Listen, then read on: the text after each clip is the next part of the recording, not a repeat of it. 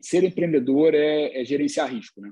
o perfil dos bons empreendedores são os empreendedores que conseguem né, olhar para o risco e, e, trabalhar o risco, né, serem totalmente risk averse ou totalmente inconsequentes com relação ao risco, né, entender qual é o risco né, e, e, e saber como gerenciá-lo e, como né, é, é lidar com isso. Olá, sou Brian Benioff, diretor na Axid. Seja bem-vindo ao Axid Talks, podcast em que falamos com empreendedores de sucesso que estão superando os limites e quebrando paradigmas. Com muitas dicas e histórias exclusivas, aqui você vai aprender de quem já fez e descobrir como fundadores e líderes das maiores startups do Brasil enfrentaram os grandes desafios de crescer uma empresa do zero. Esse é um podcast da Exceed, a maior plataforma de investimentos online em startups do Brasil. Espero que você aproveite esse episódio. Em um mercado de mais de um trilhão de reais no Brasil, e essa empresa está se posicionando para ter 5% disso, desafiando os enormes bancos. A OpenCo já é a maior fintech de crédito sem garantia no país, após a fusão da Rebo e da Geru, dois fintechs de enorme sucesso. Hoje no Exit Talks é um prazer conversar com o Rafael Pareira, cofundador da OpenCo. Rafael, muito obrigado pelo seu tempo. Obrigado pelo convite, Brian. Vai ser um prazer trocar experiências aqui com vocês. Fantástico, Rafael. Me fala um pouco sobre os problemas do mercado de crédito aqui no Brasil e como que a OpenCo resolve isso? Se for falar de todos os problemas do mercado de crédito, eu vou passar uma hora, uma hora e meia aqui falando e acho que vai ser chato para quase todo mundo, mas eu vou tentar fazer um resumo bem, bem sucinto aqui. Tá, vai lá. O Brasil tem um problema enorme que é o conhecido custo Brasil. Então, para quem né, vive no Brasil, experimenta o Brasil, descobre muito rapidamente que quase tudo no Brasil custa mais caro. Né? Você vai comer um Big Mac, custa mais caro no Brasil do que custa nos Estados Unidos. Você vai comprar um Toyota no Brasil, ele custa mais caro que no Japão ou nos Estados Unidos. Você vai comprar um iPhone, ele custa bem mais caro do que em outros lugares do mundo. E isso tem uma variável que se chama custo Brasil, né? que é, enfim, o custo da burocracia brasileira e de todos os outros desafios que, como país, a gente lida no nosso, no nosso dia a dia. Quando a gente olha o mercado de crédito, seria natural a gente imaginar que o crédito no Brasil fosse custar mais caro do que os outros países, dado o custo do Brasil. A grande diferença, é, na, minha, na minha visão, é que quando você olha o Toyota no Brasil e o Toyota nos Estados Unidos, você tem provavelmente aí um Toyota no Brasil custando 50% a mais que nos Estados Unidos. É, quando você vê um iPhone você vê esse iPhone custando duas vezes mais. É, quando você vê um Big Mac, ele custa 30% a mais. Enfim, são patamares, assim, é bastante coisa, né? 30% a mais, duas vezes a mais é, é, é, bastante coisa. Agora, quando você vê um cidadão de classe média no Brasil é, se financiando, se financiar é uma, é uma atividade importante, né? Assim, uma, uma forma de construção de riqueza. Você se financiar nos Estados Unidos vai custar para uma família americana 10% ao ano, para a família brasileira chega a custar 300. Então, a gente vinha falando ali de patamares de 30%, né, de duas vezes, a gente está falando de um patamar de 30 vezes. Então, por mais que você fale de custo Brasil e uma série de outras ineficiências que a gente possa ter como país, claramente tem alguma coisa estruturalmente errada né, nesse, nesse mercado. A gente tentou meio que resumir essa, é, é, é essa dor em talvez três grandes pontos. Tá? É um mercado que, historicamente, né, a população veio de uma, de uma realidade de hiperinflação, de um mercado é, macroeconômico super conturbado, principalmente nos anos 80, começo dos anos 90, uma situação que foi resolvida né, pelo, pelo plano real, pela estabilização da, da moeda, é, mas isso levou é, ao sistema financeiro brasileiro ser é, desenhado de uma forma que não incentivava a competição né, pelo relacionamento com o cliente, porque essa era uma forma de criar estabilidade dentro do sistema. Se você tem muita competição, muito banco concorrendo entre si, né, é natural que um ganhe, o outro desaparece, depois tem um outro movimento, essas coisas vão acontecendo. A macroeconomia era totalmente quebrada, ou tinha vários problemas estruturais. Essa competição, esse dinamismo econômico não era, não era não era bom né, para, para a saúde do sistema financeiro, que precisava, eventualmente, trocar de moeda no final de semana. Né? Assim, você, é, você não deve ter vivido essa época no Brasil, mas você ia dormir na sexta-feira com o seu dinheiro se chamando cruzeiro, você acordava na segunda-feira com o seu dinheiro se chamando cruzado, e era dividido por mil, por milhão. Então, assim, era um negócio bem, bem doido. Sim, eu tenho é, amigos. Então, eu, eu, não estava aqui, mas eu tenho amigos que me contavam sobre essa época. Então, você tinha né, assim, essa, essa realidade e, e, o sistema foi desenhado de uma forma é, que não privilegiou a competição. É, e quando a moeda estabilizou, bancos, é, como qualquer instituição, né, qualquer, qualquer tipo de negócio, é, você encontra formas de maximizar o, o retorno para o seu acionista. Né? Esse é o objetivo de qualquer é, é, negócio. E quando a gente olha o que os bancos brasileiros fizeram, é, eles são enormes casos de sucesso empresarial. Né? São instituições né, que, dentro do seu espaço, sempre foram super eficientes, sempre foram super estáveis e conseguiram, né, de certa forma, né, criar e capturar muito valor né, na, na, na né, no, no, propósito do seu negócio. E, enfim, você olha os cinco grandes bancos brasileiros, o, né, assim, a rentabilidade deles sobre o patrimônio, qualquer outra métrica que você possa querer comparar, ela é muito maior do que qualquer outro paralelo fora do país. Então, você tem essa questão né, da, da competição, que nunca foi né, é, muito incentivada. Você tem uma questão é, do nível de educação e principalmente educação financeira da população também nunca foi é, muito incentivado. Então, é, enfim, o brasileiro tem aquela questão né, do, de olhar o valor da parcela, por exemplo. Né? Assim, eu ouvi muito isso quando estava aprendendo sobre, sobre esse mercado. É, ah, o brasileiro não se importa com qual é a taxa de juros, se importa se a parcela cabe no bolso ou não. Eu ficava enlouquecido, falei, assim, cara, como assim não importa a taxa de juros? Né? Assim, então quer dizer que eu posso vender um negócio é, por 10 ou por 1 e não faz diferença, o que importa é se você pode pagar ou não. É, poxa, é para quem estuda economia e elasticidade de preço, essas coisas, é um negócio que é completamente insano. Então esse baixo é, é, nível de educação financeira da população é um, é um segundo ponto. Né? E tem um terceiro ponto, é, que efetivamente é uma questão que você, se você olhar a dinâmica do país, né, o, país é um, o Brasil é um país que tem muita informalidade na economia, você tem é, diversas dinâmicas sociais e, e, e, e, de trabalho diferentes, e nunca se teve capacidade tecnológica de conseguir olhar e discriminar é, diferentes tipos de comportamento dentro dessas, dessas realidades sociais que o Brasil apresenta. É, então, quando você coloca essas três coisas juntas, assim, você não tinha como é, efetivamente levar né, para um, um perfil de cidadão uma solução que atendia pequeno grupo ou, enfim, uma outra necessidade que fosse mais individualizada. Então, você está dizendo que não tinha, não tinha tecnologia, tinha que tratar todo mundo igual, basicamente. Não tinha. Você basicamente tinha que tratar todo mundo igual. Assim, é. Então você olhava. Apesar o, de ser um país muito diverso e comportamentos bem diversos, você não tinha como separar esse, e, e categorizar os grupos menores. Exatamente. Exatamente. Você não tinha capacidade tecnológica de fazer isso, nem, nem informação suficiente para fazer isso. Então, o que os bancos fizeram historicamente foi segmentar a população brasileira em alta, média e baixa renda. Né? Se você olhar qualquer banco brasileiro, e não importa qual que você olha, assim. Você vê que ele tem um segmento de baixa renda, que é uma corzinha, ele tem um segmento de média renda, que é uma outra corzinha, e um segmento de alta renda, que em geral é preto. É porque, pô, fica mais, é mais cool, né, ser preto, sei lá, deve ser, porque quase todos eles são, são pretos, né? Você basicamente segmentou em três grandes grupos e todo mundo é igual nesse grupo, né? E quando você olha, a realidade brasileira é completamente diferente disso. Sim, isso é super interessante. Não sabia disso, mas faz total sentido, porque assim é, você vê isso quando você vai no banco para escolher investimentos, e isso é uma das grandes inovações que outros fintechs estão trazendo sobre diversificando os investimentos. Mas historicamente, se você for no banco, é tipo qual é o seu apetite de risco, tipo alto, moderado, baixo, e é isso. Eu tomo seu produto. E é Zero, isso. É, é isso. Então parece padrão sobre muita coisa que os grandes bancos fazem. Exatamente. E aí, Brian, assim, eu passei um, período fora do Brasil, né? Então, eu meio que aceitava essa realidade naturalmente no Brasil, né? Quando você muda para um, outro país e você vê o quão fundamental é o papel do crédito na economia, é, você começa a realizar que é um componente que está faltando né, na, na, na vida das pessoas no Brasil. E quando você olha é, a relação do brasileiro com o crédito, ela era uma relação muito invertida, era uma relação muito negativa. É, e eu brinco assim que, em geral, assim, a, minha, a minha percepção, de uma forma semântica, é que o brasileiro nunca teve crédito, o brasileiro sempre teve dívida. E dívida é uma coisa ruim, né? Esse aquele negócio que te segura, né? Que te puxa para baixo, né? Assim, eu tô cheio de dívida, uhum. né? Assim, eu olhava para meus amigos e falava, pô, tô cheio de dívida. Uhum. Aí eu ia falar com meus amigos americanos, assim, pessoal felizão no, no, jantar, falando, poxa, acabei de financiar mais essa casa, comprei um barco financiado, fiz mais isso, estou com o meu, meu né, crédito estudantil aqui, né, estou refinanciando ele. Ficava falando assim, pô, mas eu tenho um amigo aqui falando que está cheio de dívida, eu estou falando com o pessoal que está usando crédito para caramba, como é que concilia essas coisas, né?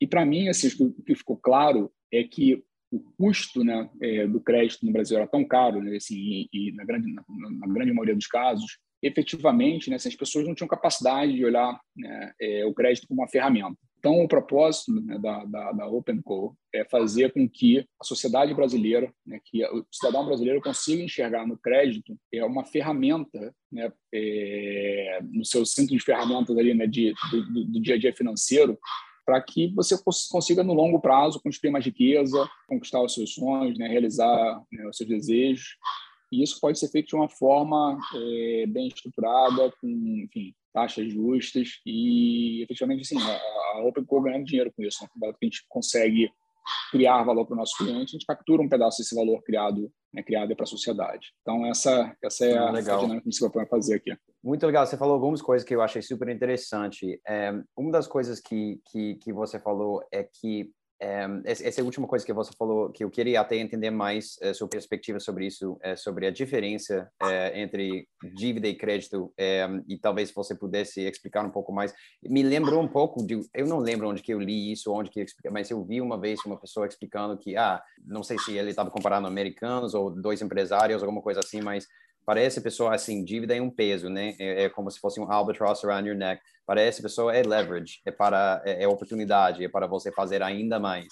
Exatamente, exatamente isso, Brian. Pensa, pensa o seguinte, né? Você consegue, por exemplo, nos Estados Unidos, você manda seu filho, né, ou sua filha, para Harvard, Yale, para Wharton, para Columbia. Você pode ir tranquilo se é um cidadão de classe média americana, se sua filha passa para uma faculdade dessas, ou seu filho passa para uma faculdade dessas, você financia, ele, ele faz um estudo loan, né, assim, e, e, ele consegue pagar isso num período longo de tempo. Né? Quanto é que vale né, uma educação num, é, enfim, num, num Ivy League né, nos Estados Unidos? Assim, o, o retorno sobre esse investimento né, é enorme. Só que se uma pessoa não tem o capital para fazer aquele investimento, porque ela veio né, de uma classe enfim, média, onde né, assim, a gente sabe qual o custo de vida que as pessoas têm hoje em dia e tudo mais, né, assim, se não conseguiram ter algum tipo de savings para fazer isso no futuro, é, você permite que essas pessoas tenham acesso a isso. É, da mesma forma, você pega eventualmente um pequeno empreendedor para a realidade brasileira, onde eventualmente né, você tem um, alguém com um pequeno negócio pode ser tão simples quanto vender né, é, Coca-Cola ou cerveja num jogo de futebol no estádio.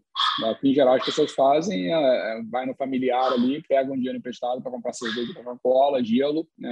é, vai vende gelo no, né, no, no, no, dia do jogo, volta para casa, paga né, o, o pai, o cunhado, primo, né? É, e fica com a diferença. Assim, simplificando demais aqui a, a questão, assim, é, o pequeno empreendedor, o pequeno empresário brasileiro nunca teve acesso a crédito. E quantas boas ideias, quantos bons negócios tem aí que é, poderiam estar né, é, se alavancando, né, usando leverage, como você falou, né, para crescer. Enfim, nunca teve é, incentivo para né, que essas coisas fossem feitas no país e acho que hoje em dia, o, com, com, toda essa revolução tecnológica que a gente vem vivendo e com a mudança, né, com a disrupção dos modelos de negócio né, que a tecnologia vem introduzindo, é, você começa a ter muito mais fontes para fazer isso e muito, diversos tipos de, de, de empresas e, e, instituições que têm interesse em, em, participar desse ecossistema. Você acha que é, esse, essa falta de acesso tem a ver também com a atitude é, perante o risco do, dos bancos e, e, o apetite, vamos dizer? Eu lembro uma vez eu estava conversando com um empreendedor de uma fintech aqui no Brasil, a gente estava falando sobre potencialmente fazer uma rodada na Exceed, ele estava conversando com outros fundos VC e, é, e as dificuldades desse processo e tal. E ele falou que é, tem alguma coisa curiosa sobre capital de risco no Brasil, é que não corre risco. E eu lembro também de conversar com pessoas que já trabalhavam, e isso vem mudando rapidamente, mas e, e, e ele também começou a conversar sobre, eu, eu, tenho amigos que também trabalhavam em bancos e falando que, tipo, é, aqui no Brasil, é, o apetite do risco dentro dos bancos é, é muito pequeno, eles, basicamente não correm risco na, na, nas carteiras de, de, de, crédito que eles têm. Você acha que isso também é, é, é uma realidade e que também é uma oportunidade para vocês? Eu diria, eu diria, o seguinte, assim, acho que a melhor forma de olhar o lado, o lado risco, não olhar o lado risco, olhar o lado retorno. É, essa, essa tem que ser uma relação risco-retorno. O desafio do Brasil não é o patamar de risco, é o patamar de retorno. O problema é quando você empresta dinheiro para o governo federal a 17% ao ano, é, quanto você tem que remunerar alguém para tomar mais risco do que o risco do governo federal. Então, muitas vezes, isso inviabilizaria, inviabiliza né, algum tipo de tomada de decisão. Então, assim, acho que o grande problema que se teve no Brasil não foi o lado, o lado do risco, foi lado do retorno. Tá? E aí, isso vale para os grandes bancos também, né? Porque, assim, se eu posso prestar dinheiro para o Rafael, que é um super credit worth e cobrar dele 10% ao mês, para que, que eu vou emprestar dinheiro para dona Maria ou para o tio João com um perfil de crédito completamente né, diferente e mais arriscado? Qual é o meu incentivo para fazer isso? Então, essa, essa, essa questão do, do, retorno esperado é que ela, ela, nunca, nunca ajustou no Brasil. O que eu acho que está acontecendo hoje é que você começa a ter uma dinâmica competitiva mais forte, tem uma série de incentivos econômicos né, para premiar aí, efetivamente quem está olhando para esse espaço e, e, e tentando redesenhá-lo, e aí você consegue ter aí outros atores é, equacionando esse, esse, esse, problema, tá? Mas assim, o, Brasil tinha uma, uma frase que era assim: no Brasil é melhor ganhar muito dinheiro em cima de poucos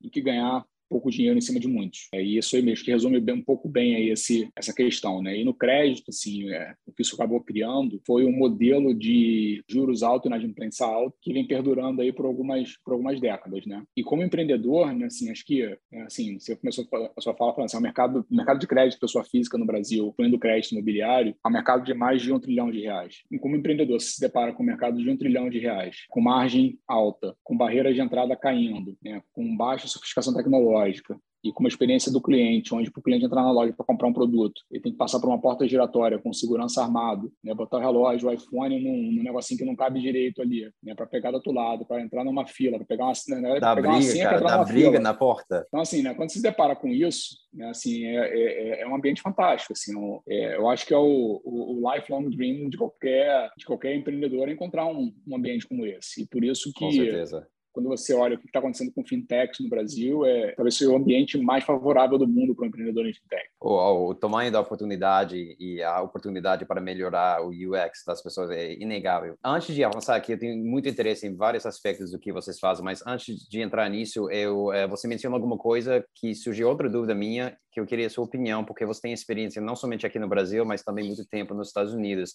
e você utilizou esse exemplo de, é, lógico, financiar a educação da pessoa em Harvard, por exemplo, por meio de empréstimos e tal. Esse é um grande assunto nos Estados Unidos agora, é, é o, o, nível de endividamento da, da população respeito a student loans e tudo isso tá, está até chegando a ser um, um assunto político para candidatos de presi da, da presidência e tudo isso, porque é realmente enorme. Então, de uma certa forma, eu concordo com você que é, é importante acesso a crédito e eu vejo que, tipo, Brasil e os Estados Unidos talvez estão é, em, em, dois lados, talvez, de um espectro, onde que o Brasil está longe de ter o crédito necessário para ter, uh, o, vamos dizer, uh, uma economia ideal em termos de balanço entre entre bom, quanto dívida as pessoas têm e tudo isso, mas talvez nos Estados Unidos é, em alguns aspectos, está no outro extremo, onde está talvez ficando um pouco pesado para as pessoas, o nível de endividamento. Como você tem muita experiência em, é, nesse mercado de dívida e, e, e, crédito e tal, e como você tem experiência nos dois países, qual é a sua perspectiva sobre, sobre isso e sobre esse espectro? É, na verdade, assim, acho que como tudo na vida, existe uma equação de equilíbrio, né? O difícil é encontrar o ponto de equilíbrio. Né? É, como você falou, assim, talvez em alguns casos, assim, acho que é, nos Estados Unidos você sempre teve uma condição macroeconômica, né? Pelo menos depois do, do, né? Do pós-guerra e tirando uma outra, um outro choque grande, você sempre teve um crescimento longo, sustentável e estável. Né? Então, o, o, a sociedade americana, o americano em geral, né? acredita que o dia de amanhã é, com um grande grau de confiança é melhor do que hoje.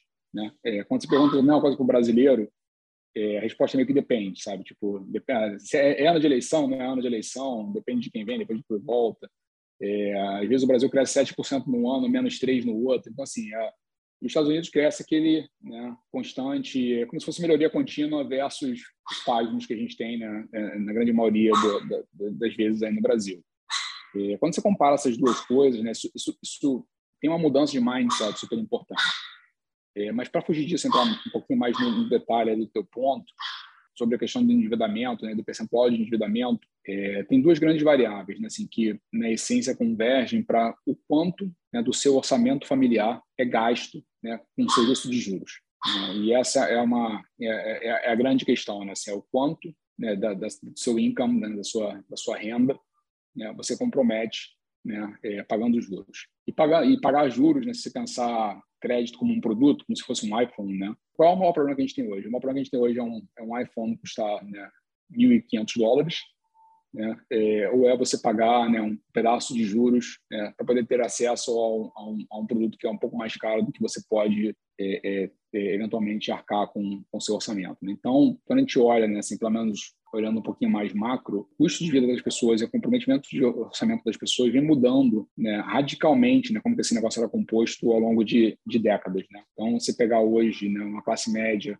né, o quanto você gastava com né, necessidades básicas e pegar o quanto você gasta hoje com necessidades básicas, é uma fração do que você gastava né, no, no, no, passado, né, dentro do, né, da, da, renda. Agora, em compensação, por exemplo, um smartphone se tornou uma necessidade básica. Né? Então, é, você vai incluindo outros itens, outras coisas, assim, é, no, no, no, seu dia a dia que você não imaginava que fosse gastar com isso há, há gerações atrás. Se você falar para alguém nos anos 70, 80 que essa pessoa ia gastar 10% do orçamento dela com é, um, um, telefone ou um negócio poder acessar a internet, a pessoa acha que será essa maluquice, né? Hoje em dia é um negócio super normal. Mas acho que o grande ponto aqui é que você tem efetivamente que considerar que o crédito é um produto como qualquer outro que está sendo comprado e as pessoas comprometem um pedaço desse orçamento dela com juros sobre aquilo que elas estão comprando. No mercado super aquecido de competição, é, muitas vezes algumas pessoas esquecem esse fundamento, algumas empresas esquecem esse fundamento e acabam dando para o cliente mais dinheiro do que aquele cliente eventualmente teria até mesmo capacidade de pagar no futuro, porque a oferta se torna tão grande que eventualmente você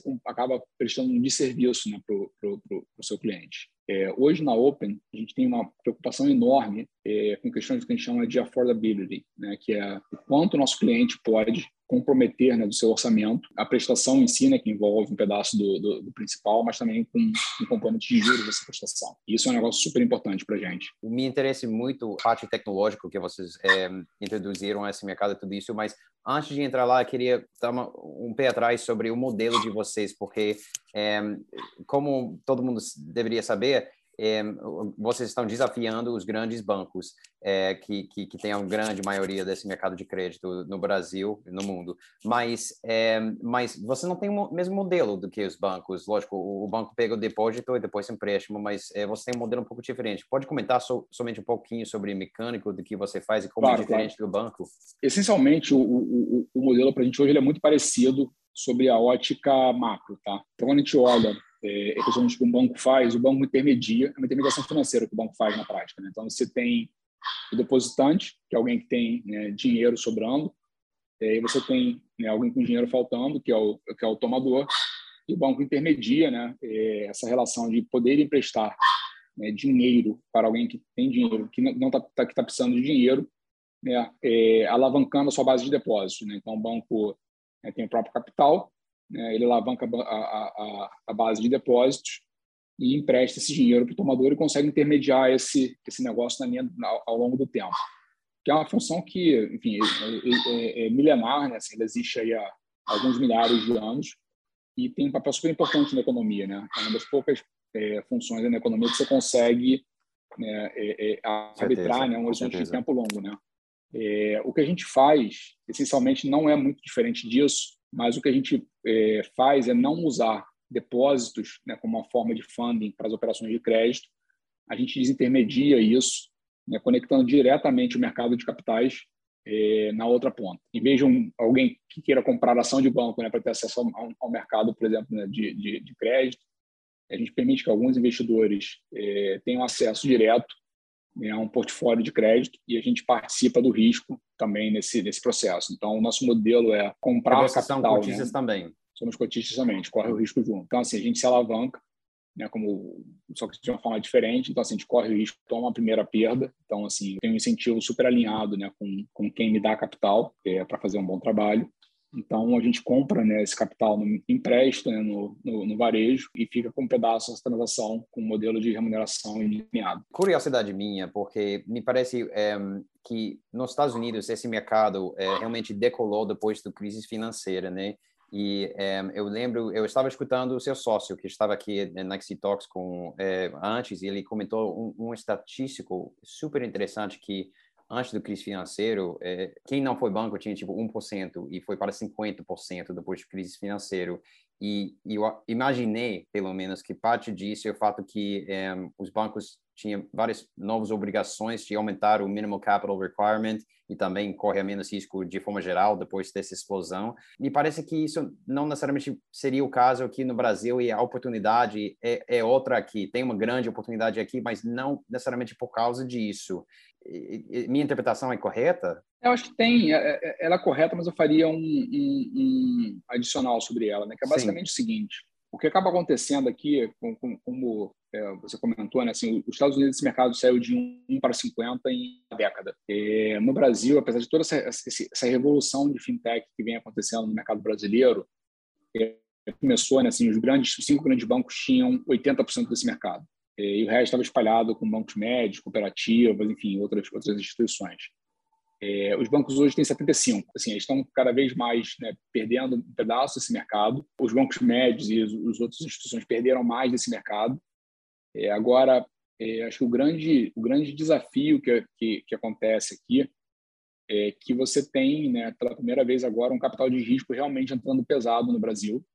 Né, assim, os, os investidores locais né, tendo né, muito apetite né, para investir direto nessas estruturas de securitização e funding né, de, é, de carteiras de crédito, né, é, originárias diretas aí por fintech e, e, e outros tipos de instituição. É, esse negócio começa a ganhar muito mais velocidade agora no Brasil. É, mas esse é também a oportunidade, assim, capturar aí 30, 40% do mercado é, que hoje está concentrado em grandes instituições. E tem um ponto, voltando ao começo da nossa conversa, a gente estava falando do, do, do, nível de endividamento familiar americano e brasileiro. Né? O nível de endividamento familiar brasileiro ele ainda é muito é, e nem só comparado aos Estados Unidos não, tá?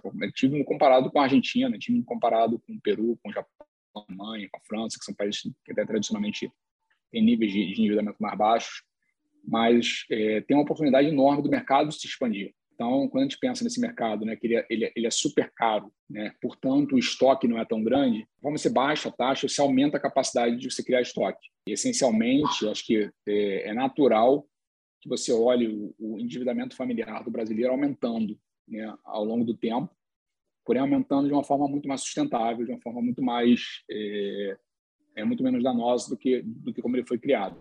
Eu queria utilizar isso, pegar esse gancho para entrar na parte de inovação que você está é, apresentando e introduzindo no mercado e alavancando, a, vocês fazendo isso, alavancando tecnologia. Você é uma, uma pessoa, uma cara de tecnologia, parece que você começou a programar é, com, com 10 anos, acho que eu li. É, e eu acho que super interessante como, como a Open e, e antes a Revo, né, estava utilizando tecnologia para, para oferecer crédito para mais pessoas, como você falou, de forma sustentável e, e conseguia, vamos dizer, precificar é, o risco melhor para permitir essa atuação e estender esse crédito para as pessoas. Você pode comentar um pouco, é, explicar para as pessoas que estão escutando quais são as novas capacidades que, que a Open consegue utilizar, alavancando penetração mobile, comportamento UX no celular e talvez outras tecnologias que, que faz com que você consiga precificar o risco melhor do que os bancos tradicionais?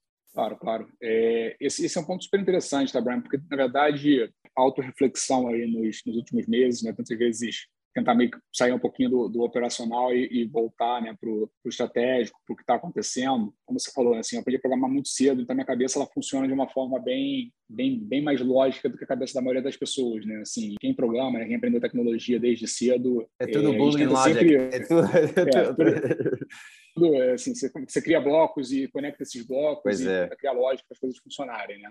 E quando a gente olha é, efetivamente o que a gente é, é, tentando fazer, assim, a gente está tentando resolver alguns desafios conceitualmente muito simples. Você claramente tem um desafio no, no Brasil hoje, que é basicamente o seguinte, né? assim, quando eu, eu, eu olho o que é fintech, né, e o que é banco, o que a gente está tentando fazer aqui. Sempre tenho perguntado, tenho visto vi muito debate sobre esse, né, o pessoal se acreditando com fintech, né, os bancos estão tendo mais orgulho de ser bancos, é, aí tem as tech fins, né, aí tem as big techs, tem, enfim, todo mundo querendo olhar para o Brasil desse espaço eu acho que o nosso cliente ele não quer nem o fim nem o tech. Quando a gente olha o mercado financeiro, assim, o sistema financeiro, é, o sistema financeiro ele é um meio para que pessoas consigam conquistar outras coisas. Eu diria que o sistema financeiro é, não é finalidade, não é objetivo final de quase ninguém. Né? Eu não imagino você no Rio de Janeiro acordando sábado de manhã, aquele sol, aquela praia bonita. Você vai acordar, vai se espreguiçar, vai levantar da cama, falar assim, poxa, eu vou no meu banco porque eu vou ter aquela experiência super legal, né? Ou vou pegar o meu cartão desse banco digital aqui, vou entrar no app porque o app é super cool, né? ele é super bacana. Não, né? Você,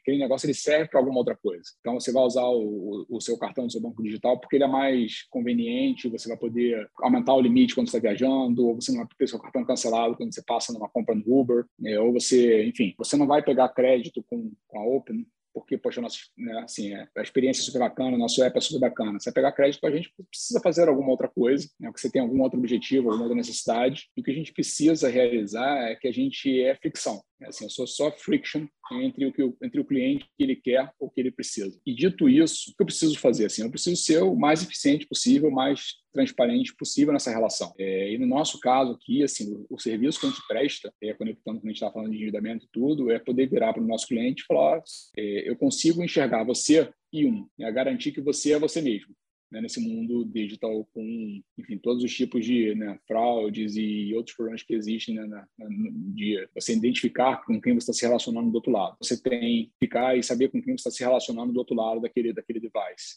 Depois tem que ter capacidade de entender né, qual é a real situação financeira daquele, daquele indivíduo. No nosso caso aqui, pessoa física, vai. poderia ser uma empresa para faz esse mesmo negócio para uma empresa. Então, eu preciso entender, enfim, como que é a renda do Brian, né, como que é a renda do meu cliente, é, quanto que ele ganha. Essa renda é estável, é recorrente, recebida a cada 15 dias, a cada 30, ou é uma pessoa que eventualmente né, ganha pouco ao ano inteiro tem bônus no final do ano, né, tem, é mais variável, menos variável, enfim, entender o lado da renda e entender o lado da despesa, né? Assim, como que é constituída né, a despesa né, do, do, do, nosso cliente. Então, uma pessoa jovem que ganha menos e tem muito menos despesa fixa, ela é melhor ou pior do que uma pessoa que ganha muito mais, mas tem muito mais despesa fixa que está numa outra fase da vida. Né? Provavelmente nem melhor nem pior, só é diferente. Então, nosso trabalho aqui é entender né, como é que é essa composição toda e o quanto né, é, é, você já tem disposição a outros tipos de produto. Né? Você tem uma, um imóvel financiado, você tem um veículo financiado, você já usou crédito para algum outro tipo de compra que você eventualmente ainda está pagando, você está querendo usar crédito para comprar mais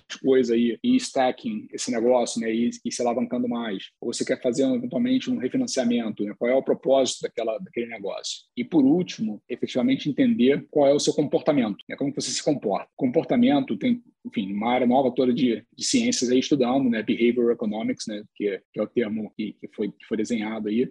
Mas a relação das pessoas com finanças é um negócio que é não é intuitivo e não e na grande maioria dos casos não é lógico nem racional. Teoricamente, aí, com, com finanças hoje em dia, né, tomam decisões completamente emocionais, analisam elas né, para tentar explicar e criar né, argumento lógico do que elas tomaram. E aí tem um monte de pegadinha. Né? Eu me toquei disso uma vez muito por acaso, né? Assim, eu fico tentando ensinar para meus filhos como é que funcionam as coisas e estava né, passeando com eles. Meu filho está vidrado agora, ainda mais depois de pandemia aí, em videogame e tudo, e estava me pedindo videogame há um tempão e eu falando com ele que, poxa, não, filho, vamos comprar quando a gente viajar, né? Pô, nos Estados Unidos é mais barato, né? Do que aqui no Brasil, é a mesma coisa, né? Então, pô, vamos viajar, a gente traz de, de viagem, de presente de Natal, aquela coisa toda. E, né, assim, a gente tentando, ele tá bom, se convenceu, porque eu falei para ele que eu podia comprar o videogame e mais X jogos lá pelo preço do videogame no Brasil. Aí, um belo dia, né? Tô andando com ele no shopping, ele virou para mim, papai, você mentiu para mim. Eu falei, pô, minto com meus filhos, assim, não, papai, você mentiu para mim, você me enganou. Como assim, Lucas? Tal, o que aconteceu? Não. Olha ali, o videogame que você me falou. É muito mais barato aqui do que nos Estados Unidos. E eu fui olhar assim, poxa, como, como assim esse negócio? Né? Não, tal do 10 vezes, assim, os anúncios no Brasil não são o preço do produto. Sim, posso assim, o videogame não custa mil, né? Ele custa 10 vezes de 100. E se você fizer um exemplo, assim, a gente fez um experimento com isso que é super interessante, assim, se der, se sair de casa com o objetivo, assim, eu vou comprar uma televisão, e a televisão custa mil. Se sai de casa com mil para comprar essa televisão, né, você vai, compra a televisão, você comprou os mil, você gastou mil, né, e você se sente culpado por ter gasto esse mil, portanto você não gasta mais. Quando você sai de casa para comprar uma televisão com os mesmos mil e você compra a televisão em 10 vezes de 100, e se você continuar andando pelo shopping, você vai comprar os mil da televisão mas todos os outros 900 em outras coisas. Porque o seu sentimento né, de, de culpa, entre aspas, aí, e de commitment não é de mil, é de 100. Né? Então, assim, então esse, esse, lado social, né, como que a gente lida com as coisas de comportamento, como que a nossa mente funciona, é completamente diferente do que a gente esperaria que fosse. Então, é, a última coisa que a gente tenta fazer é, é entender muito esse lado do comportamento é, para vários tipos de tomadas de decisão. Tá? Então, é, é, a gente tenta reconciliar essas coisas todas e, para quem é de tecnologia, assim, a, a, delícia desse mundo de hoje em dia é que, primeiro, você tem muita informação, né, muito dado para tentar extrair informação,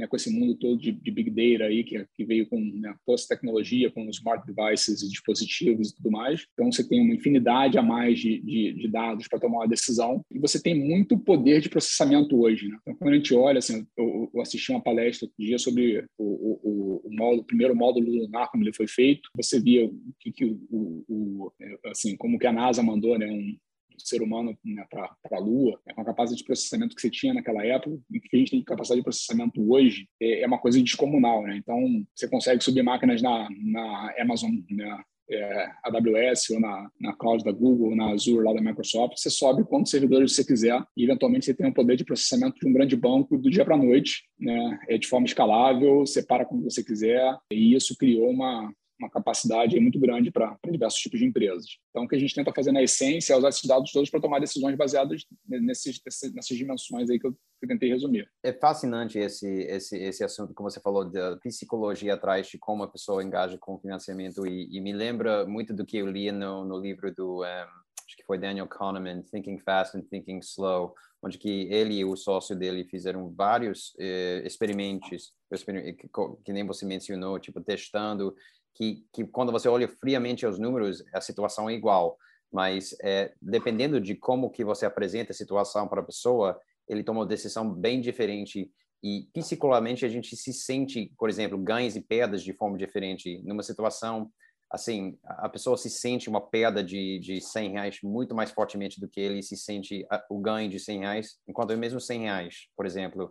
É, eu acho esse assunto muito interessante e eu, eu tenderia a concordar com você só pensando anecdotally de conversas ao longo da vida com pessoas, essa coisa me parece verdade que você falou que a pessoa não toma decisões racionais a respeito das finanças, toma uma decisão irracional e depois passa tempo justificando é, para, para si mesmo. Acho que eu vi isso muitas vezes na vida em conversas com pessoas. Então, é, cara, é um, é um assunto muito interessante.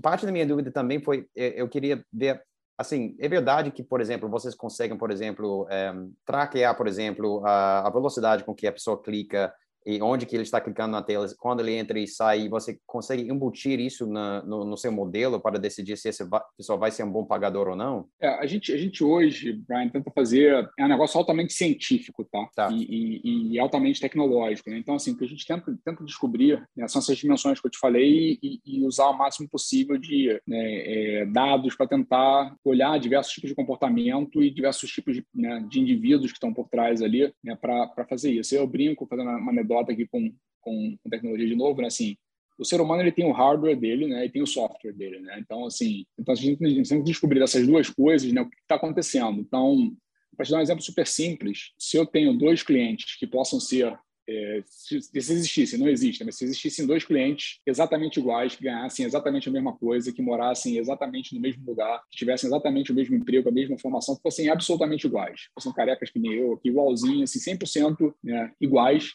se o cliente 1 entra no nosso aplicativo, por exemplo, e eu ofereço para ele é, eventualmente pegar até 10 mil reais emprestado. Você bota um slider lá, um, uma barrinha daquela que você levanta para um lado ou para o outro. Você bota no meio, tá? e deixa ele arrastar para um lado ou para o outro. É, se esse cliente 1, ele pega, ele arrasta isso tudo para a direita, escolhe o maior prazo de pagamento e aperta Next, dois segundos, ele é um tipo de comportamento. Se eu boto esse mesmo para um cliente, esse mesmo cenário para um cliente 2 e boto, em vez de começar no meio, um pouquinho para a direita, esse cliente 2 eventualmente ele pega isso eventualmente ele arrasta um pouquinho para a esquerda. E aí ele pode pensar, ele pensa, ele para, bota um prazo diferente, aí ele né, vai e volta, aí eventualmente ele sai, volta uma hora depois, e aí ele não bota tudo para a direita no máximo, ele bota um pouco menos, ele bota um prazo que não é nem o maior nem o menor, e ele aperta Next. Essas pessoas, assim, de novo, o nosso negócio aqui, né, quando o cliente vira cliente da gente, a gente passa os próximos, em média, aí, 30 meses falando com esse cliente todos os meses sobre, sobre né, o crédito dele e tudo mais. Então, assim, esses perfis de clientes, esses dois clientes que são exatamente iguais, eles se comportam completamente diferentes ao longo desses 30 meses, completamente. É,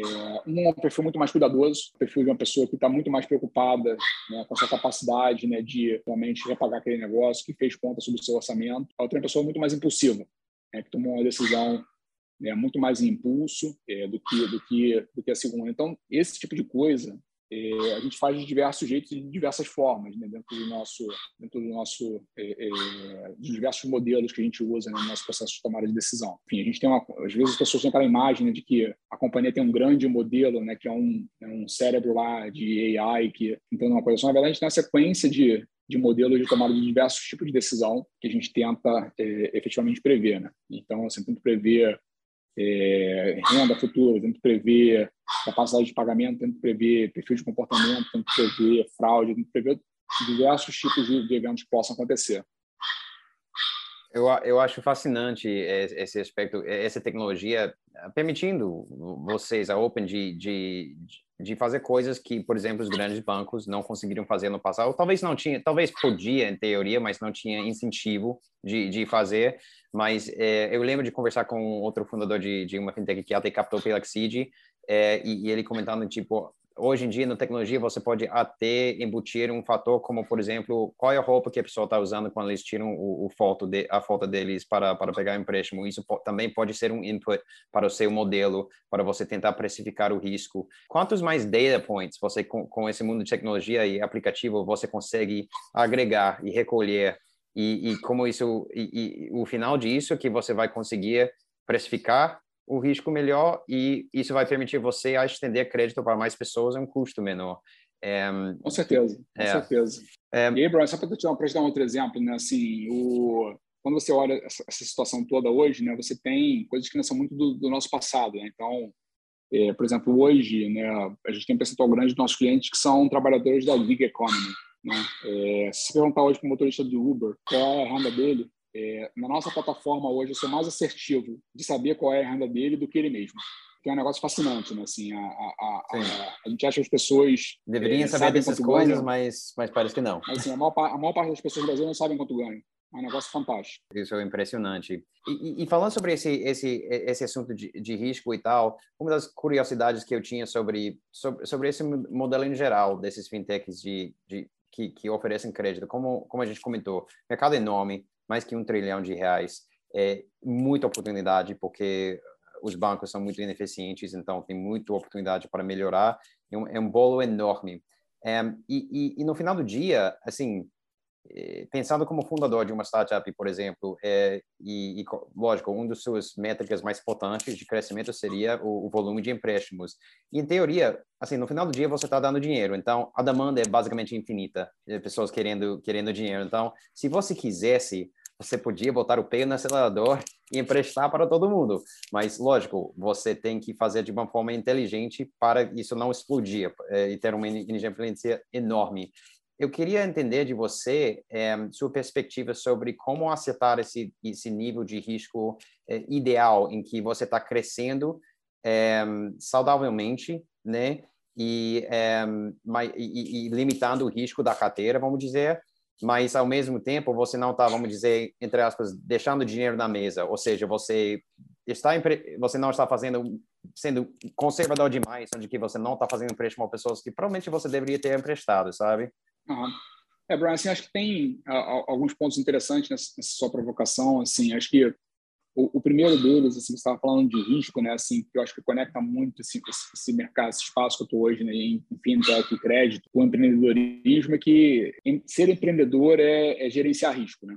O perfil dos bons empreendedores são os empreendedores que conseguem né, olhar para o risco e, e, trabalhar o risco, né, serem totalmente risk averse ou totalmente inconsequentes com relação ao risco, né, entender qual é o risco né, e, e, e saber como gerenciá-lo e, como né, é, é lidar com isso. E na prática é o que a gente faz aqui. Né. Então a gente conseguiu criar um framework que possibilita que a gente faça uma gestão de risco de uma forma consistente, né, no longo prazo, tomando decisões que são decisões totalmente calculadas. É, e se eu sei qual é o risco que eu estou tomando, eu consigo precificar. Né? E se esse risco ele não é volátil, né? se esse risco ele é, é eu consigo fazer curvas, está, curvas estáveis de risco, né? eu consigo precificar e, e, ter, ter, uma margem de erro bem pequena aí com relação a isso. Então, na essência, assim, acho que o, no, no, nosso espaço, é, isso exige muita disciplina, né? porque você tem o você falou ali, um grande incentivo para grow, grow, grow, né? E né, para aquele modelo do winner takes all esse tipo de coisa toda, né? Então, assim, é, você tem é, é, efetivamente que disciplina para olhar para esse negócio e é, entender né, que não tem shortcuts em alguns momentos. Você aquele do, do hard things about né? hard things, hard assim, things tem, tem coisa é. que, que não tem shortcuts. Então, aqui eu, eu, eu, eu brinco com o pessoal, né, assim, que é uma analogia simples desse negócio que eu estava brincando, que é sobre fazer dieta, né? E entrando nessas épocas agora de festas, né, assim, você começa lá o final do ano, todo mundo, né, começa a fazer, né, tem a festa da firma, Aí vem os almoços de família, Natal, festa de, de Réveillon. E aí você começa, né, o dia 31, dia primeiro, a primeira resolução é, poxa, esse ano né, eu vou fazer dieta, é, vou para academia, aquelas coisas todas, né? E isso dura até o dia 10, né? Porque você vai no primeiro dia, né, você fez essa, esse, esse exagero todo, no dia seguinte você né, vai para academia, não come absolutamente nada, acorda morrendo de fome e fala assim, poxa, fiz um dia de dieta aqui, você faz, sobe na balança, aí você vê que você emagreceu ou engordou uma grama. Né? E isso aí é o isso desmotiva a pessoa, e a pessoa olha e fala assim, poxa, né, não, né, não, vou desistir desse negócio, não funciona. É, não adianta, não funciona, é. É. E o interessante aqui é que, assim, é, o trabalho que a gente faz aqui, ele é um trabalho de exponencial, né? um trabalho né, de compounding. Então, é, o, o, esforço do dia 1 um, né, começa, o esforço do dia 2 compound sobre o esforço do dia 1 um, e por aí vai. É, então, a gente consegue, né, depois de muito tempo, muita disciplina, ter o resultado disso. Então, acho que nesse nosso espaço não tem é, é não tem como fazer diferente, até porque assim, é um mercado regulado, você lida né, com coisas que são tem muito em jogo, então tem que ter boa disciplina de gestão de risco nesse processo todo. Work the risk, em vez de ficar com medo do risco ou simplesmente ignorar o risk, work it, tipo entender e tentar Exatamente. se posicionar da melhor forma. No início da resposta você mencionou o, o empreendedor e a atitude do empreendedor. Eu queria é, transicionar um pouco e, e, entender um pouco mais sobre o seu caminho de empreendedor, um pouco é, como você chegou a empreender. É, é, você, você foi cofundador, líder da, da Rebel, antes de, de fazer a, a fusão e, e, chegar a ser OpenCo. É, você pode falar um pouco sobre seu histórico e como você é, chegou a ter interesse nesse mercado e chegou a ter interesse em empreender? O empreendedor, assim, primeiro que ele é uma, é, como a gente falou assim, ele tem que ser um bom trabalhador de risco, né? Assim, é você entender o, o risco retorno né, de uma relação, né, de, de, de, um problema que você se propondo a resolver. É, e tem a questão do, do, perfil empreendedor, né? Assim, acho que é um negócio que, né, de novo, para as diferenças sociais e tudo, assim, o, a minha geração né, no Brasil foi treinada para se tornar funcionário público, né? É, esse era o, o alvo aí de. Eu já vi muito, é, muito disso, de, é, de amigos falando. trabalhar para o governo, porque né, era aquela coisa né, do, do emprego estável. Emprego estável, assim, isso, é. exatamente. Eu lembro um amigo me falando outro dia que, tipo, os pais incentivaram, os pais foram empreendedores, falando: não, você não quer essa vida de instabilidade, de não saber onde vem o contra-cheque mês que vem. Vai, vai fazer concurso. É. Então, assim, então acho que a gente teve uma, assim, uma, uma, uma ou mais gerações aí que não sabiam como você resumiu bem o, o work the risk, né? É, e, e, por outro lado, assim, acho que eu sempre tive um perfil de gostar de construir coisas, né? de, de, de, criar coisas. E isso que era a minha recompensa final. Né? Então, eu aprendi a fazer gestão de risco aí a, a duras penas, né? Assim, eu montei uma, uma empresa que deu que foi super bem e acabou dando errado né, por não entender como fazer a gestão do meu caixa, por exemplo. Né, então, a gente tinha uma empresa que era economicamente super saudável, que ficou sem caixa.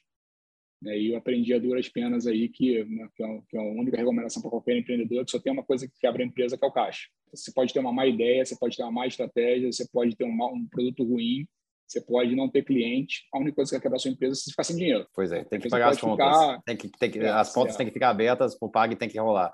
É, então, assim, então, eu aprendi isso a duras penas. É, mas, assim, eu montei, como eu aprendi a programar muito cedo, numa época que né, não tinha né, essa capacitação técnica no Brasil. É, eu achei isso, isso fazia... super interessante. Desculpa interromper, eu achei isso super interessante, porque eu li que você começou a programar com 10 anos e um dos grandes, é, vamos dizer, é, problemas, entre aspas, ou críticos do Brasil, quando você olha para fora, olha para venture, tipo, a falta de programadores, que a falta de mão de obra para criar empresas tecnológicas que podem realmente revolucionar o mundo, porque, por bem ou mal, você quer fazer uma empresa enorme de tecnologia, você precisa de centenas e centenas de programadores e uh, o país ainda não está se formando a quantidade necessária. Mas você é, começou com 10 anos. Como. Eu não sei se, eu não sei se, se isso... Desculpa, picotou aí. O que você falou? É porque esse é um desafio mundial hoje em dia. Sim, né? mundial. Assim, o Brasil, o Brasil tem, tem é, esse, mesmo problema. Eu lembro que há 10 anos atrás a gente trabalhava com o governo que na época o Brasil já tinha um, um déficit né, de, de, de, mão de obra de engenheiros, né, de software e tudo.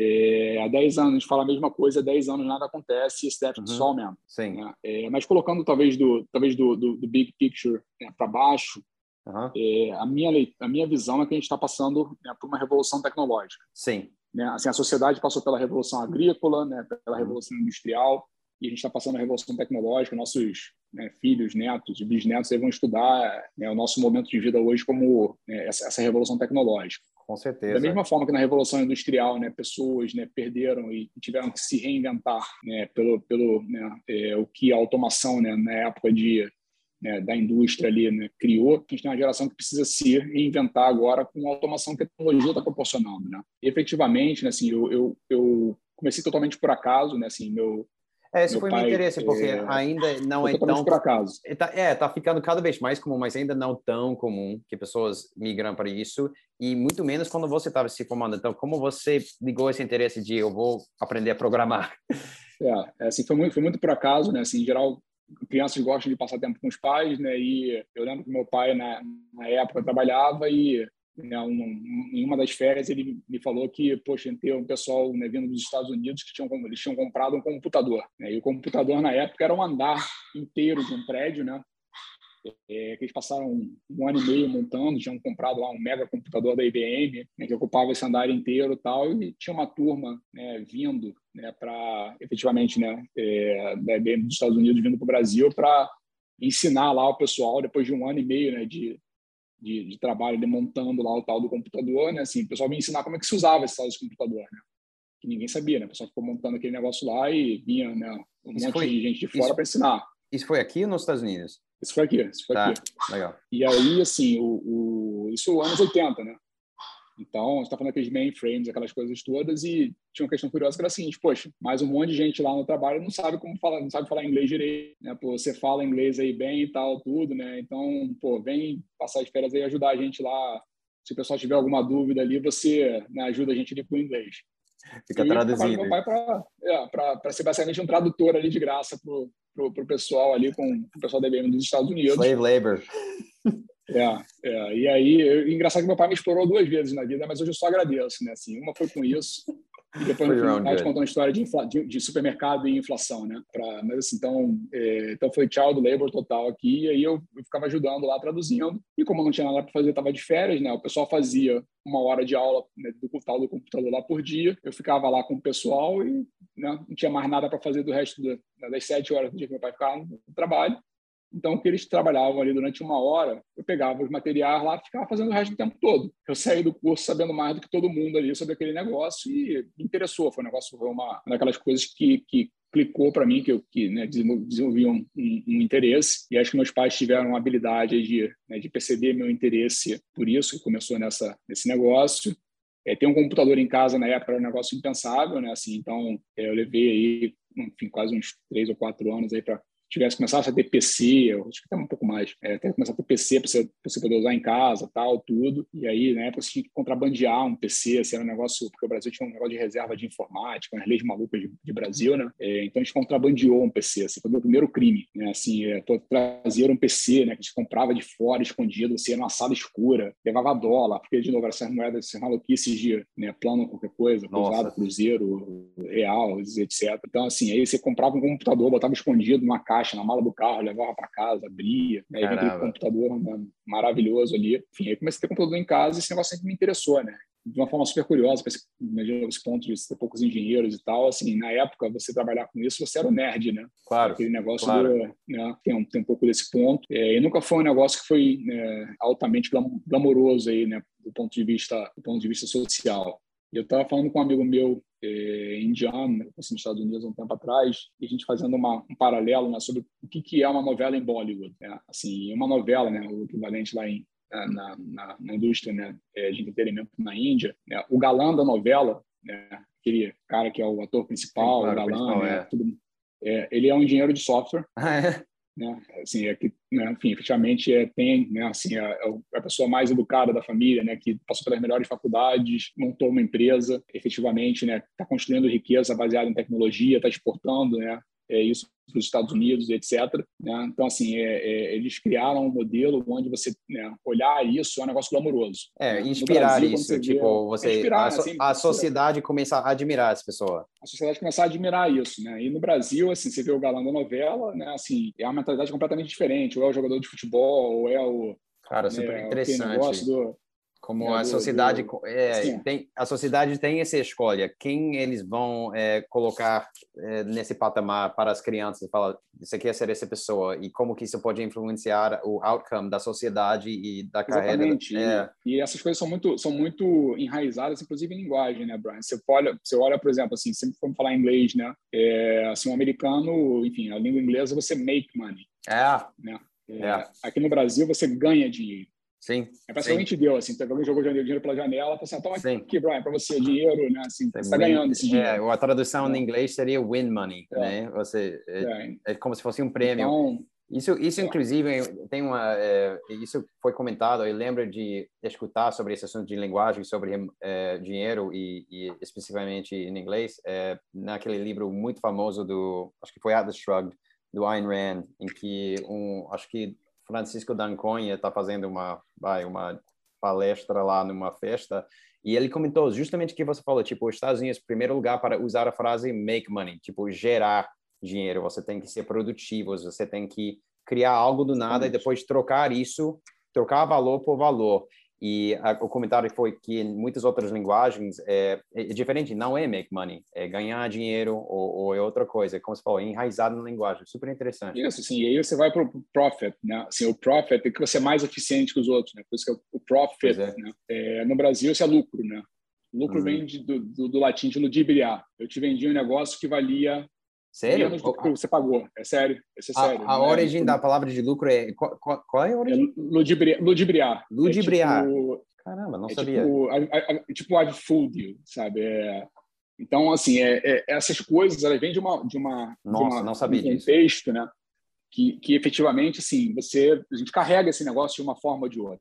Sim. Então, é, por isso que você olha empreendedorismo nos Estados Unidos, é o que é, né? a subconsciência, a gente tem, a gente tem todos esses vícios, né? E, e, uma coisa que me fascina muito hoje em dia é que, assim, é como eu aprendi a programar cedo.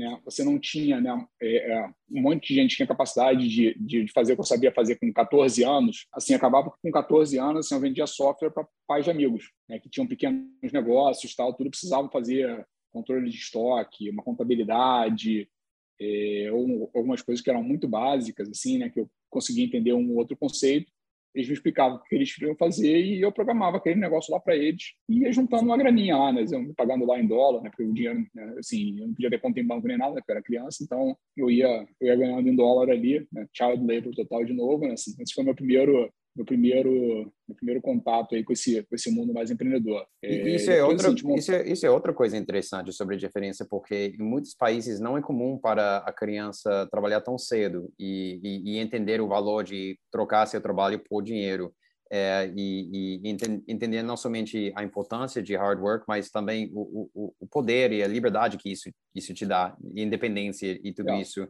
É, parece que você tinha isso, mas é, meu entendimento é que isso não é necessariamente tão comum. Não é natural. Não, não é, é natural. Pelo contrário, que você até você se você trabalha, você, né, em teoria, na sociedade brasileira, você trabalha por necessidade, não por opção. Né? Então, você está é, tá visto como, é. ah, você, você não deve ter dinheiro é. se você tem que trabalhar. É, exatamente. Exatamente. Hum. Então, assim, então acho que esse, eu acho que essa realidade vem em alguns níveis mudando, né? Assim, acho que, enfim, globalização e essa tecnologia toda e, enfim, tudo que a gente tem acesso a conteúdo hoje, tudo, eu tendo a acreditar que a nossa sociedade ela, ela é cada vez mais global, né? nossos costumes estão se tornando cada vez mais globais, né? A gente estava tá, falando aqui, né? Assim, pô, a gente, se a gente fosse olhar, né, nós dois aqui há 20 anos atrás, a gente ia usar coisas e falar de coisas completamente diferentes. Hoje nós dois usamos Uber, nós dois assistimos Netflix, é, enfim, então, esse, nós, dois, nós dois temos iPhones ou Samsungs, enfim, é, o iOS ou Android. Então, assim, essa, essa a tendência, na minha visão, é que a gente vive na sociedade onde os costumes são mais são mais globais. Assim, dito isso tudo, né, assim, a gente ainda tem esse desafio de, efetivamente, a gente tornar né, a profissão empreendedor mais glamourosa e a gente tornar né, o, o, o, a pessoa de tecnologia aí, né, o, o, o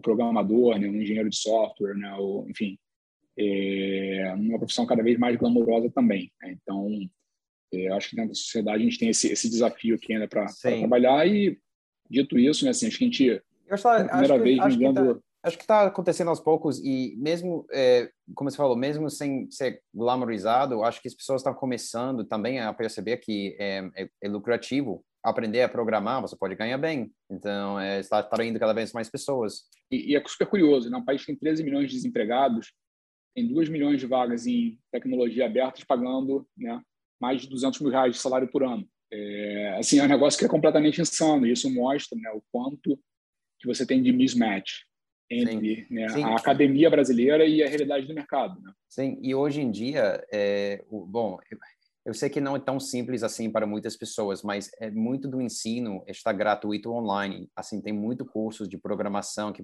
você pode fazer. Tudo bem, tem muito que, que, que, está em inglês e não em português, mas a programação hoje em dia é em inglês de qualquer forma, então é uma coisa, is what it is, sabe? Você tem que, se você vai programar, é, é, é fato, você tem que aprender um pouco de inglês.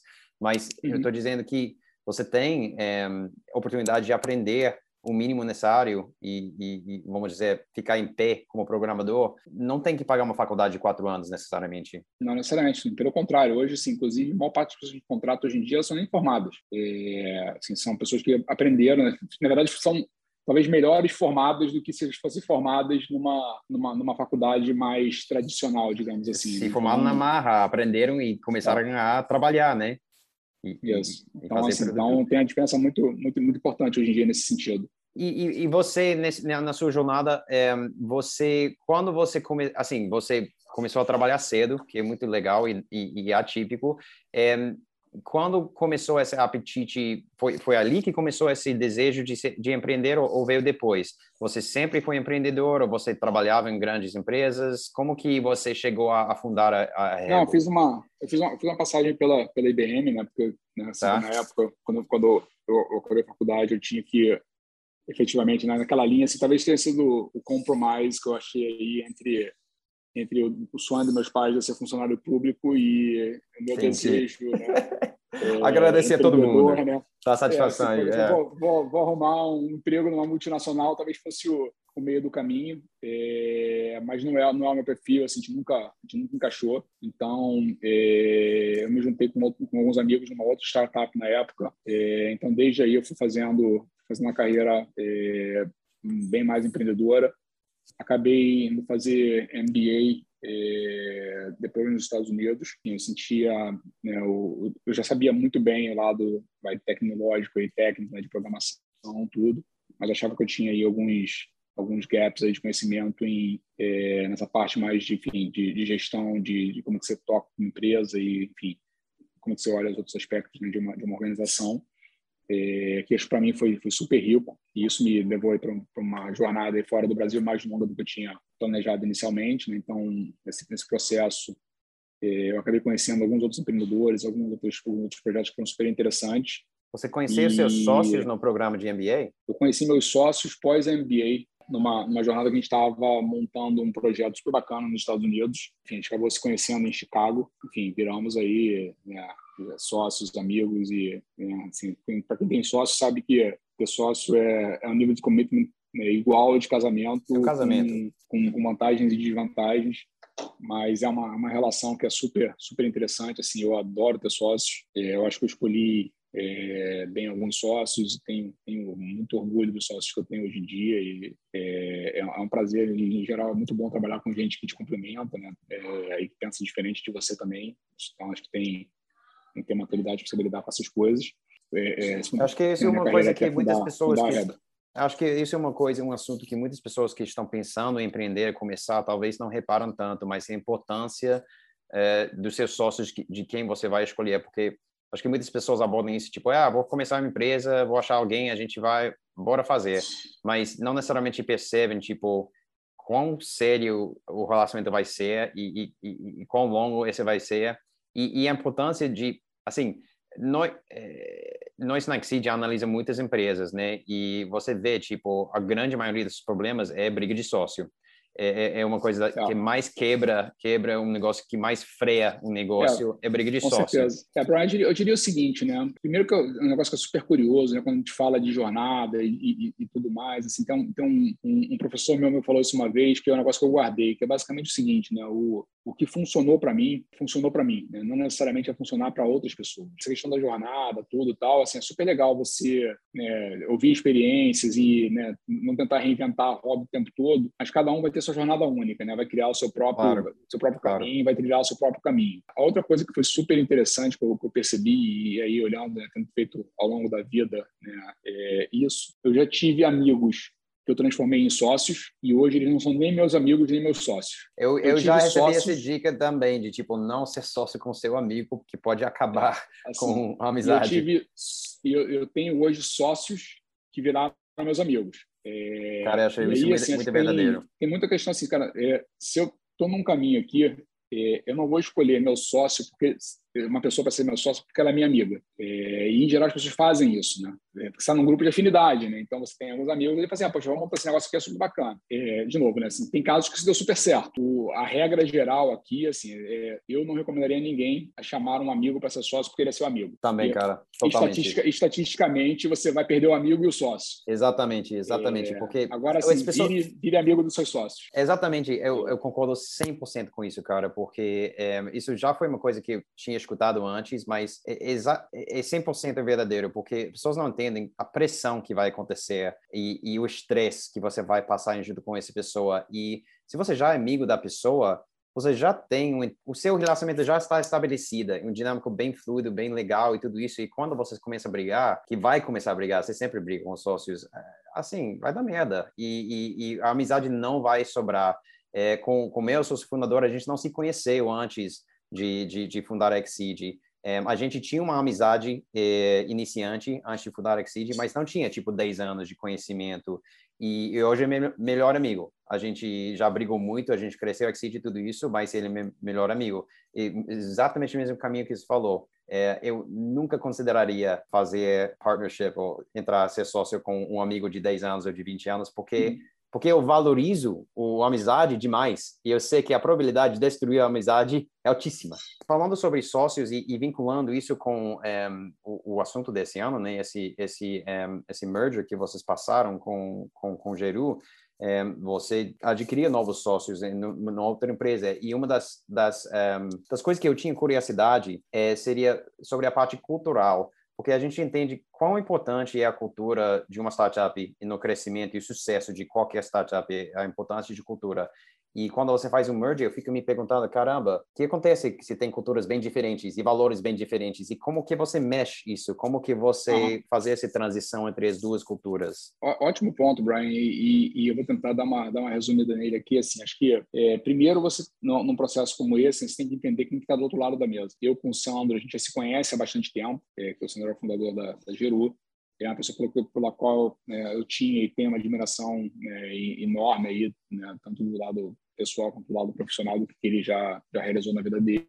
Quando a gente começou a conversar sobre essas possibilidades, a gente, tipo, a gente seta uma série de ground rules super importantes, sabe? E ter maturidade e transparência com o outro de, assim, o Sandro saber quais são meus objetivos no nível pessoal, né, para mim como empreendedor, para mim nessa, né, nessa, nessa etapa da minha jornada empreendedora. É, eu sabia a mesma coisa, né, sobre ele, o que, que eu tolero, o que, que eu não tolero, o que, que ele tolera, o que, que ele não tolera, é, e como que a gente ia fazer fazer é, esse negócio sair do outro lado. A gente tinha aqui uma possibilidade é, de empresas que foram construídas de forma diferente, by design, inclusive. Quando a gente fundou a Rebel, a Geru já existia, então né, se eu fosse criar um negócio exatamente igual que o Sandra tivesse, já tinha criado, né, eu, eu ia ter pouco diferencial, ia ser um caminho bem mais difícil. Então, né, por design, elas já eram, né, tinham trilhado caminhos aí é, é, diferentes e a gente tinha a possibilidade de pegar essas duas coisas e criar o melhor dos dois mundos. E o que podia atrapalhar a gente era ego, é, cultura, né? enfim, é divergência. Então, a gente trabalhou para criar fechamento de negócio que a gente alavancasse né, as fortalezas que a gente tinha criado, é, em vez de ficar é, se apegando ali às deficiências que existiam tanto de um lado quanto de outro. Né? Um processo que exige bastante maturidade, que a gente conseguiu navegar isso super bem, tivemos muito apoio, consultoria fora, tivemos apoio dos nossos acionistas. Né? No caso, tem uma base de acionistas né, boa, ajuda bastante também. Então, quando a gente fala de escolher bem o sócio, tal, tudo, né? você tem que escolher bem também o seu investidor, né? que, é, que é teu sócio, né? então isso faz bastante diferença. E eu acho que a gente está conseguindo aí, é, é, navegar esse processo bastante bem, mas sim, bastante humildade, bastante reconhecimento e olhar para frente, né? Que acho que é o principal, né? Assim, o, os ciclos são feitos para frente, não para trás, né? Assim, o que tinha levado as companhias até aquele momento não ia ser o que as companhias precisavam para o seu futuro. Então, é olhar o desafio futuro e entender, né? O que, o que, precisa ser feito. E, mas curiosidade, assim, é, lógico, as duas empresas tinham seus próprios valores. Tinha overlap? Tinha valores em comuns? Vocês tinham que redesenhar? Com certeza, com é, certeza. mas tinha que redesenhar os valores da empresa, fazer um novo rollout de cultura a gente é. fez, a gente fez um novo rollout de é. cultura. Tá. fizemos um tá. novo rollout de cultura, até para não ter. Esse foi um merger, né? Não foi um acquisition. Sim, sim, Quando claro. você faz um acquisition, você impõe, né? Sim, você fala assim, ó, o é. meu jeito é esse, né? Uhum. É, e, enfim, aí tem um grupo que se adapta, outro que não. No merger, É, foi um merger of equals aqui, né? Então, é, é, assim, você tinha efetivamente que né, setar alguma, alguma coisa. Por isso, inclusive, a gente criou uma marca nova, né? Assim, a gente criou a marca Open, exatamente as pessoas, né? O nosso, o nosso time se relaciona com a marca Open. Né? Então, esse foi o grande desafio para a gente. É como né, eu tinha o time da Rebel, o Sandro tinha o time da Geru, é, como a gente passava a ter o time da Open. E até por curiosidade, hoje em dia, assim, já tem mais gente que entrou na Open do que tinha quando tinha as duas companhias separadas. Né? Então já tem, é, é, enfim, uma nova geração aí que tá, já está entrando né? É, é, sem sequer esse, esse, esse, legado. Mas foi um processo assim, desafiador, né? como tudo que a gente faz, né? a gente não está se propondo a fazer coisas simples, mas é, feita com bastante, bastante competência pelo, né? pelo Sandro, por mim, pelo resto uhum. do time todo que é quem está tocando isso na prática, no dia a dia. Sim, é desafiador como tudo que a gente faz aqui em empreendedorismo. Uma coisa que você aprende empreendendo é, de lógico, de não desistir, de persistência e tudo isso. É uma das coisas que pergunta que eu queria perguntar para você é sobre é, você é atleta também, parece que você é praticante de jiu-jitsu. É, e eu também sou, sou atleta e tudo isso. Eu já é, consegui levar algumas lições da minha vida jogando esporte para o mundo de negócios é, persistência em uma disso. Quando você está perdendo, você não pode desistir, por exemplo. Você tem que, tem que jogar, tem que jogar, tem que jogar duro e tudo isso. Você, você teria alguns insights, ou talvez, não sei se é igual para você, se você tem coisa que você aprendeu. Totalmente igual, completamente é? igual. Completamente igual. Primeiro que, assim, eu, eu gostava de competir quando era mais novo, né? Tá. É, então, quem compete, né, ainda mais no esporte individual como é o jiu-jitsu, né? Assim, você tem muita lição ali, por exemplo, de quanto que é o preparo, né? Sim. Assim, tinha campeonato que eu já entrava mal preparado e sabia que não ia longe. É, tinha campeonato não que eu entrava com. Não somente isso, cara. Você vai, se, você vai se machucar. É, você vai se machucar se você não está preparado, especialmente em esporte como jiu-jitsu ou eu eu jogava muito rugby na época e eu lembro de, é, de parar durante um tempo quando a gente estava criando Exceed e tudo isso, falta de tempo, voltei para jogar, mas sem preparação Cara, é, eu tirei o cotovelo do lugar fazendo um tacle, porque não estava preparado. Então, assim, então é como é a nossa jornada profissional, né, empresarial, empreendedora, assim, se você não está preparado, né, é, não adianta, assim, se você não está em forma, né, e aí eu acho que o esporte também te mostra muito isso, é como você vai ficar em forma durante muito tempo, né. Essa jornada empreendedora, ela é longa, assim, ela não é um quick win. É, quick wins acontecem, mas não é a, não é a norma.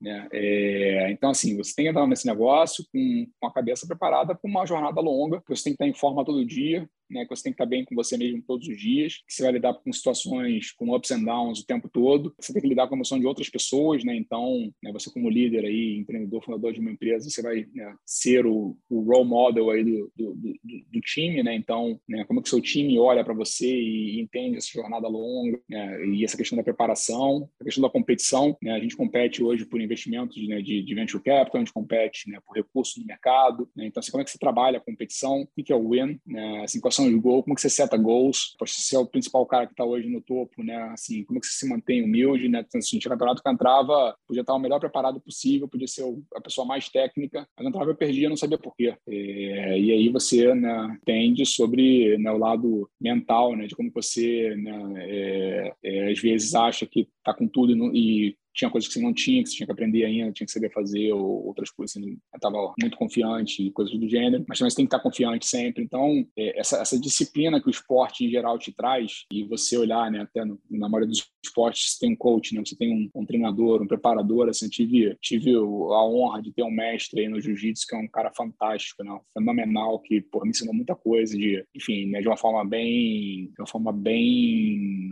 enfim, didática, de uma forma bem, não parecia que estava me ensinando nada, mas estava aprendendo tudo ali sem saber, sabe? Aquele negócio meio. Então, assim, é uma, sim, uma jornada sim. super bacana no esporte, né? Então, eu acho que o, o esporte traz muita coisa para nossa vida que, enfim, fica com, por, por, bastante com tempo. Jiu com jiu-jitsu, especificamente, cara, é, eu, eu, praticava um pouco nos Estados Unidos. Eu lembro quando eu fui apresentado ao esporte, primeiro é muito difícil, é, mas segundo, é, é como se fosse xadrez. Tipo, é, você tem que estar sempre que, que vai fazer próximo? Se eu fazer isso, ele vai fazer isso. E se ele fazer isso, eu vou fazer isso. E esse vem e vai, vem e vai.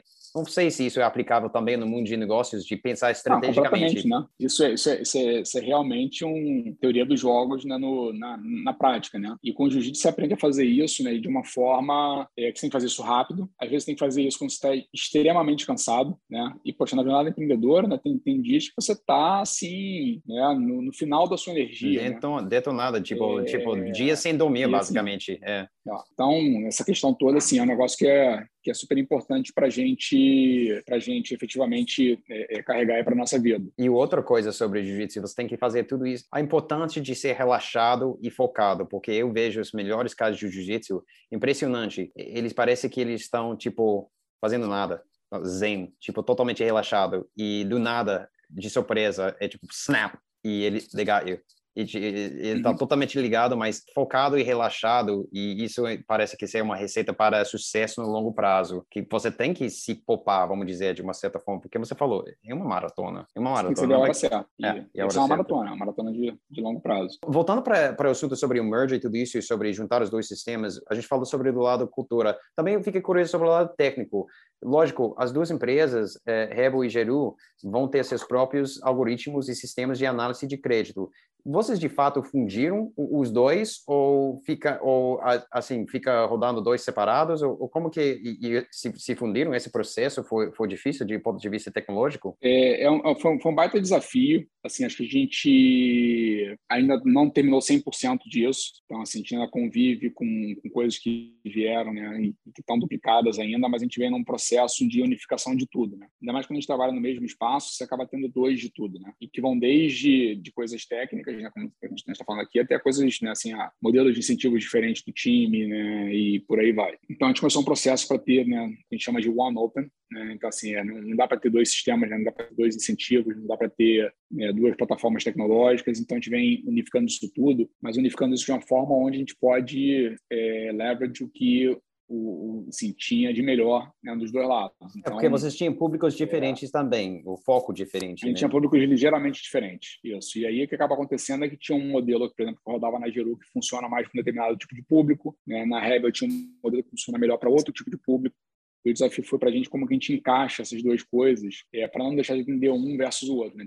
Pô, vamos atender os dois públicos que a gente consegue atender melhor. É, então, isso foi um baita de um, de um, de um, de um desafio legal. É, a gente andou bastante nesse, nesse sentido. Eu acho que é, a gente teve um, um, ano aí muito, muito, muito, muito bom. Claro, com sua série de, de desafios, né? Assim, a gente fez isso durante uma pandemia, né? Então as pessoas não puderam nem, na sua grande maioria, aí, né, se conhecer pessoalmente. É como se eu tivesse difícil, difícil. É, ganho duplicado do meu time, né? Que a partir de agora eu não, só conheço metade do meu time pelo, pela tela aqui, né? Do, do Zoom ou do, enfim, do Teams ou do Meet, enfim. É, e muito desse trabalho tem, é um trabalho que você tem que estar na mesma sala, no whiteboard, né? Tipo, ah, e caramba, que difícil. Não, foi, foi mega difícil. Eu, eu queria ficar no, no assunto do merger, porque é muito interessante para pessoas que estão escutando, porque é um, um das, vamos dizer, coisa que pode ser, é, que pode acontecer para o um empreendedor mais para frente. Lógico, o empreendedor funda a empresa pensando no exit, mas merger pode ser um, um outcome para ele, mas também pode ser rumo ao exit eu posso, também. Eu posso, posso pegar esse teu ponto do empreendedor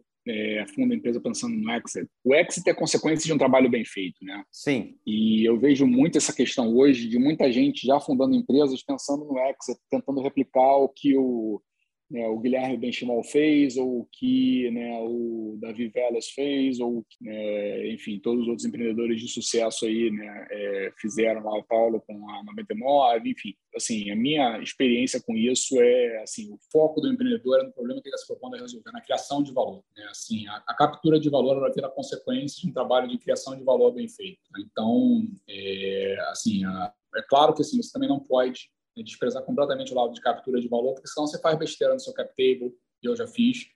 Né? Então, é, assim, é importante você saber como gerenciar o seu cap table, é importante você né, ter um caminho né, para ser uma empresa que consegue capturar o valor do cliente reter esse valor e fazer isso com, enfim, com caixa, com, né, enfim, com unit economics, com todos os termos bonitos que existem hoje aí, né, no, no, linguajar aí, né, do, do mundo empreendedor, mas é, assim foco no que você está resolvendo e como você cria valor e como você consegue capturar esse valor, o exit é uma consequência né, de um trabalho bem feito. Sim, sim, faz sentido, faz sentido. É, o, e, e, para vocês, a, a, o negócio de, de, de merger foi, o, o, motivo atrás foi simplesmente crescer mais rápido? É, foi, foi esse o principal motivador? É, a gente viu uma oportunidade de, é, no momento onde o mercado é, tinha, de novo, ponto do risco, né? O mercado tinha uma percepção de risco e volatilidade mais alta. A gente viu uma oportunidade de efetivamente forças né, e, e é, capturar mais valor, partindo da premissa que não concorrendo um com o outro diretamente, né, no mercado muito grande, consolidando e se colocando como né,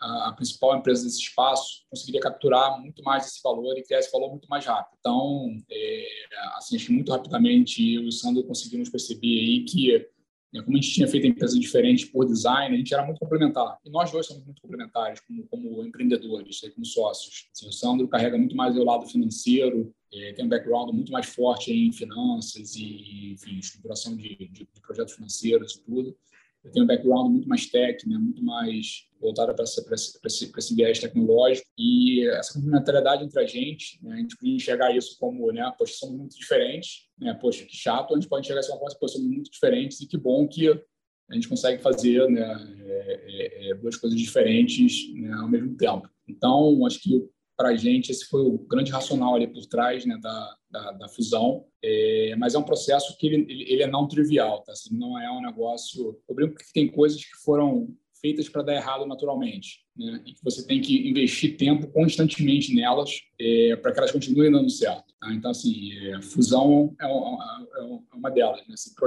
criar um projeto, o projeto naturalmente vai dar errado se não fizer nada. Né? Então, você tem que fazer coisas para que né, o projeto fique sempre dentro do, né, dentro do, do, do, do eixo. É tipo um trabalho contínuo um trabalho contínuo. Como é relacionamento, né? Assim, relacionamento é um trabalho contínuo, né? Sim, Se sim, separa sim. e dá errado. Então... Faz total sentido. Outra pergunta que a gente sempre tem no podcast é livros. Eu já menciono alguns, mas tem alguns outros que influenciam você, livros que você recomenda? Ah, tem, tem, puxa, acho que inúmeros. Claro. É, eu, recentemente a gente tem lido, eu recomendei todo mundo, todo o time de liderança da, da Open Ler, o livro do Ernest, do o Ernst Shackleton, né, da Sim. viagem que fez. Né, Sim, eu li na faculdade. É. É um, é um, livro sobre liderança e como lidar com situações né, difíceis, aí, que é, acho que, referência. Né, um livro de leitura muito fácil, é super bom de ler. É uma história incrível. Né, então, acho que é um livro que todo empreendedor deveria ler sobre resiliência, liderança e tudo. É, gosto muito. Tem um livro que eu estou lendo é, que chama Talk, que é um livro sobre como a comunicação falar. dentro da organização é, é importante, né? como você inspira né, os seus os talentos né, dentro e fora da juntarem a você numa, numa missão. Né? Então, todo fundador de empresa é, tem que ser o principal comunicador aí, né, da, da missão, né, do que a gente está se propondo a fazer e né, o, contar, montar o storytelling. Né? Não o storytelling no sentido assim, negativo, mas o storytelling no sentido assim, a gente a está montando um projeto. Né? Assim, o projeto precisa ser vendido, né, contado. Claro. Como que se visão. constrói esse, essa, essa, história, né, essa visão toda, como ela se conta, né? Então, esse livro é bastante bacana nesse nesse sentido. É, e tem dos outros livros para fechar, assim, um chama Nudge. Nudge, eu ouvi falar, é. É super bacana, não sei como é, é o nome dele em português. Uhum. É, mas é um livro muito legal sobre essas questões de comportamento que a gente falou aqui um pouquinho, é, que são bem bacanas, e o Think Fast and Slow. É, Daniel Kahneman, é. Que é, que é super legal. Legal, cara. Bom, é, tem, tem uma mensagem final que você poderia passar para quem está escutando, que você gostaria de mensagem para empreendedores que estão tentando é, replicar sucesso e crescer suas próprias empresas? É, eu diria que, primeiro, assim, não replicar o que os outros fizeram, porque não necessariamente vai funcionar para você. Né? Então, acho que é use as outras experiências para aprender e não correr os mesmos erros, mas é, descubra seu caminho individual. Né? Cada um de nós tem um caminho individual eu não me imagino hoje em dia sendo outra coisa que não um empreendedor. É, eu acho que o país né, precisa de, de, de empreendedores, de gente que está criando valor, está né, construindo valor, como a gente falou, está making money, está né, tá criando riqueza. E efetivamente se preparem para uma jornada que né, vai ser longa, com altos e baixos, mas incrível. É, então, assim, acho que assim, procurem quem pode apoiar, quem pode inspirar, mas sim, é, é uma jornada que eu não trocaria por nada. Fantástico, cara. Rafael Pereira da OpenCo, muito obrigado pela participação aqui na Exit Talks, foi um prazer conversar com você. Foi meu, Brian, obrigado a todo mundo aí. Obrigado. Muito obrigado por ter escutado o Exit Talks, podcast em que falamos com os maiores empreendedores do Brasil Sou Brian Benioch e esse podcast é produzido pela Exceed, maior plataforma de investimentos online em startups do Brasil. Se tem gostado desse episódio, por favor compartilha nas redes sociais e não esqueça de marcar a Exceed lá. Para não perder próximos episódios, lembra de adicionar o Exceed Talks à sua lista de podcasts preferidas. Bons negócios e nos vemos no próximo episódio.